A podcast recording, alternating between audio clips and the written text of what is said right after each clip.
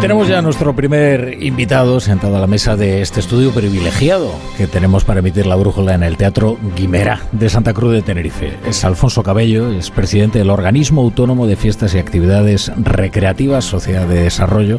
¿Qué, eh, tal? Muy eh, Alfonso. Eh, buenas, bienvenido. Buenos días, buenos días. Buenos brújula, gracias por acogernos bienvenidos, aquí. Bienvenidos, bienvenidos, bienvenidos. Iba a decir que es usted un hombre atareado, sin duda, porque aquí las fiestas son importantes, sobre todo el carnaval, que estoy pensando que es algo imperdonable, pero yo nunca he venido al carnaval de Tenerife. Hombre, no sé si imperdonable, pero sin duda te has perdido una cosa muy importante que tiene este país, que es el carnaval de Santa Cruz de, de Tenerife. Hoy además presentábamos a los compañeros de los medios escritos balance de ese carnaval. Casi un millón de personas pasaron por aquí en esos 15 días de, carnaval con un impacto económico en torno a los 39,5 millones de euros. O sea que venimos de, claro, supongo que los años de la pandemia fueron duros, durísimos, además, eh, en fin, pues deprimente, ¿no? El ver que una fiesta de, esta categoría y que concita tanta atención, pues pasaba una mala época, pero estamos remontando a una velocidad de vértigo, ¿no? La gente después de la pandemia, yo creo que todos nos hemos quedado con ganas de acercamiento social, no de distanciamiento social, y el carnaval va de eso. La verdad es que fue muy duro en términos generales para la sociedad el pasar una pandemia. A mí, como presidente del organismo autónomo de fiestas, tener que suspender un carnaval por primera vez en la historia, porque ni siquiera en la época de la dictadura en esta ciudad se llegó a suspender el carnaval. Bueno, fue un tema muy complicado de, gestionar. Nos adaptamos, hicimos algo virtual, hicimos algo por mantenerlo, pero ya este año nos sacamos la espinita y pudimos volver a la calle con muchísimas ganas y muchísima fuerza. No, pero decía, eh, es algo muy importante para España, ¿no? Es algo mucho más importante eh, a nivel internacional, quiero decir, es una fiesta a nivel internacional, una fiesta de interés turístico internacional a la que en realidad ya solo le queda ser patrimonio de la humanidad, ¿no? Es decir, esto trasciende las fronteras. Esa es la línea en la que estamos trabajando, en la que de, que sea declarado patrimonio de la humanidad. Es verdad que a nivel internacional cada vez más los indicadores son muy positivos. Estamos hablando de que apenas en nueve días son 280.000 los turistas que visitan durante esos días y participan activamente del carnaval. Una planta hotelera, que te das una idea, 9 de febrero del próximo año, aprovecho que nos estén oyendo, va a ser el día de cabalgata. Ese día salimos a la calle del 2024. Ya hay casi un 80% de reservas hoteleras en la, en la ciudad. Así que en los próximos días no quedarán habitaciones para esa fecha. Hay casos muy curiosos, muy curiosos. Tenemos vuelos desde Israel, desde Tel Aviv, tenemos varios vuelos que llevan años viniendo específicamente solo para esas fechas del carnaval. Hay cosas muy, muy, muy curiosas que, hay muchas se dan en, Tel Aviv, ¿eh? que la gente no se confunda. ¿eh? Yo a mí me sorprendió mucho, pero es, son dos vuelos que una, una agencia de nivel a nivel local ah. allí viene cerrando, dos charters, desde hace más de 10 años que están viniendo al carnaval de Santa Cruz de Tenerife de manera continua, además siempre se alojan en el mismo hotel. Estaba pensando que ahora tiene un ministro de turismo que es además de la tierra, con lo cual entiendo que esperará algo de complicidad por su parte, ¿no? Aunque tampoco parece que lo necesiten demasiado. Bueno, al final Canarias en general, Tenerife en particular y Santa Cruz vivimos, nuestra industria principal es la turística, aquí tenemos operadores turísticos de primer nivel a nivel a nivel mundial y bueno, parece que eso se ha reconocido por este ministro y Héctor Gómez, que ha participado en ese ministerio en muchas ocasiones y en otras lides, está ahora al frente. Esperemos que nos trate bien. Claro, y ahora entiendo que ya están ustedes pensando en la edición del próximo año, por esto programa con, mucha antelación, ¿no?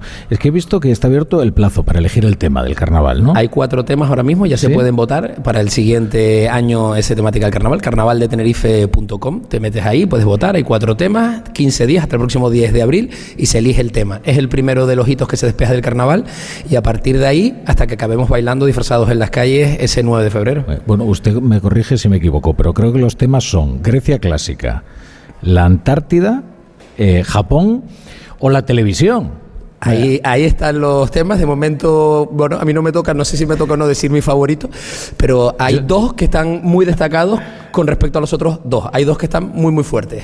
¿Así sí, se puede decir cuáles? No, eso no se puede decir, porque condicionaría un poco lo otro. Pero hay dos que están muy destacados. Yo le confieso que me hace ilusión el de la televisión, porque yo vendría disfrazado, yo que sé, de, Roberto Brasero, por ejemplo. A mí me dijeron el otro día de azafata del 1, 2, 3. Hay gente que se quedó ahí, como hay un poco de todo, ¿eh? para cada uno. La televisión es un tema totalmente diferente. Japón es otro que está bastante fuerte. La Antártida no acabo de ver yo el, tema, el, disfraz. Sí, pero me cuesta un poquito más. ¿eh? Pero la gente está votando también. al final, la gente es muy novelera, la gente es muy novelera. Y la Grecia clásica, bueno, hay gente que me ha escrito diciéndome yo con una túnica gano mucho. Me decía la gente, no, no yo, sino el que me lo decía. Y entonces la gente se animaba con esa túnica. Bueno, al final un poco de esto va el carnaval, ¿no? De que cada uno se meta en el personaje, de acercamiento social, de buen rollo, de muchas miles, cientos de miles de personas en la ciudad de Santa Cruz de Tenerife, eh, con buen rollo que es otra de las eh, características diferenciadoras del carnaval. Cuando tú tienes oportunidad de estar en un día con 400.000 personas disfrazadas en la calle durante muchas horas y que no pase nada, sí, eso que no pase nada desde la perspectiva de seguridad, es algo muy, muy destacable y que, bueno, nosotros trabajamos mucho, mimamos mucho y nos tiene que acompañar un poquito de suerte y del carácter de cómo somos los, los santacruceros. Porque explíquenos un poco cómo funciona esto del carnaval. Por ejemplo, en Río, en, Río ustedes están hermanados con el carnaval de Río. Eh, allí dicen que lo importante no es lo que ocurre en el Sambódromo, ¿no? sino en las calles, ¿no? lo que se va eh, eh, desperdigando por las calles y cómo se vive la ciudad en, en, esos días. ¿no? Aquí ocurre algo parecido, ¿no? que hay un carnaval callejero que es realmente el espíritu del carnaval y allí donde están los centros, digamos, de atención no es exactamente lo más, lo más importante. Sí, el Carnaval de Santa Cruz de Tenerife se, divide en dos bloques. La parte de concursos y galas, que ocurre normalmente en el recinto ferial, etcétera, que para nosotros es muy importante porque estamos hablando de 100 grupos aficionados que lo conforman casi 9.000 personas que durante 7, 8 meses están preparando sus disfraces, ensayando. Es el gran movimiento cultural y participativo ciudadano el más importante que hay en Canarias y uno de los más importantes que hay en todo el territorio español, es ese carnaval. Ahí donde hay un grupo del carnaval, hay un grupo benéfico, hay una parranda folclórica, hay un grupo folclórico, hay clases de instrumentos, hay costura, hay una industria vinculada al carnaval. Y después está el carnaval de calle, que ocurre entre el viernes de cabalgata y el domingo de piñata, son dos fines de semana, una semana que bueno, alguien me decía el otro día que hay que entrenarla como si fuera un Ironman porque es muy dura, es muy dura, una semana muy dura en el que, bueno, es la gran explosión del carnaval en la calle, se hace en este entorno donde nos encontramos, estás ahora mismo en el epicentro eh, carnavalero y aquí, bueno, pues explota esa explosión, esa serpiente multicolor en la calle, pero yo te digo, el gran elemento diferenciador con otros carnavales que he tenido la oportunidad de visitar eh, varios en esos hermanamientos es que el conjunto de la ciudadanía va disfrazada todo el mundo va disfrazado. El que no va disfrazado se siente raro. El que no va disfrazado es el que va disfrazado. Es el que, bueno, aquí se suele decir que va de, va de godo, se le se, mete, lo chincha uno un poco, ¿no? El que no va disfrazado se sabe. Eh, porque aquí.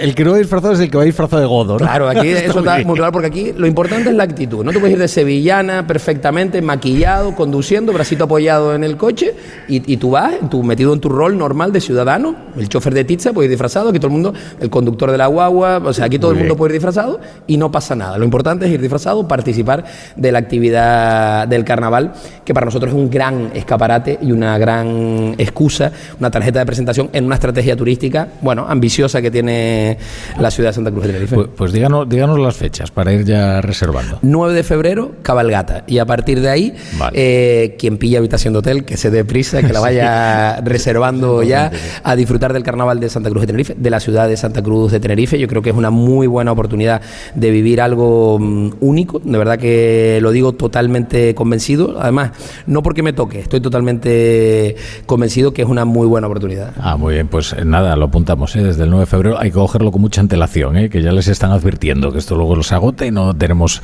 eh, dónde, dónde estar, y tampoco uno va a estar de fiesta, en fin, no stop hasta que termine. Bueno, pues yo voy preparando entonces mi disfraz de Roberto Brasero, que es el que decido en el caso de que gane la televisión, pues si no ya llevar una túnica o lo que sea que le vamos a hacer.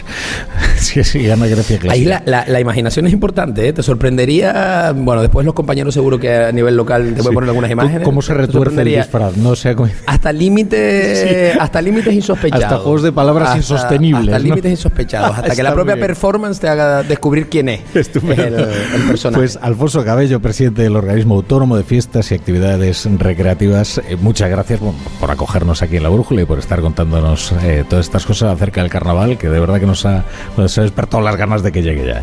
Muchas gracias a ustedes, bienvenidos de verdad. Aprovechar para invitar a todos los oyentes de Onda Cero a venirse a disfrutar de Santa Cruz de Tenerife, el corazón de Tenerife. Gracias.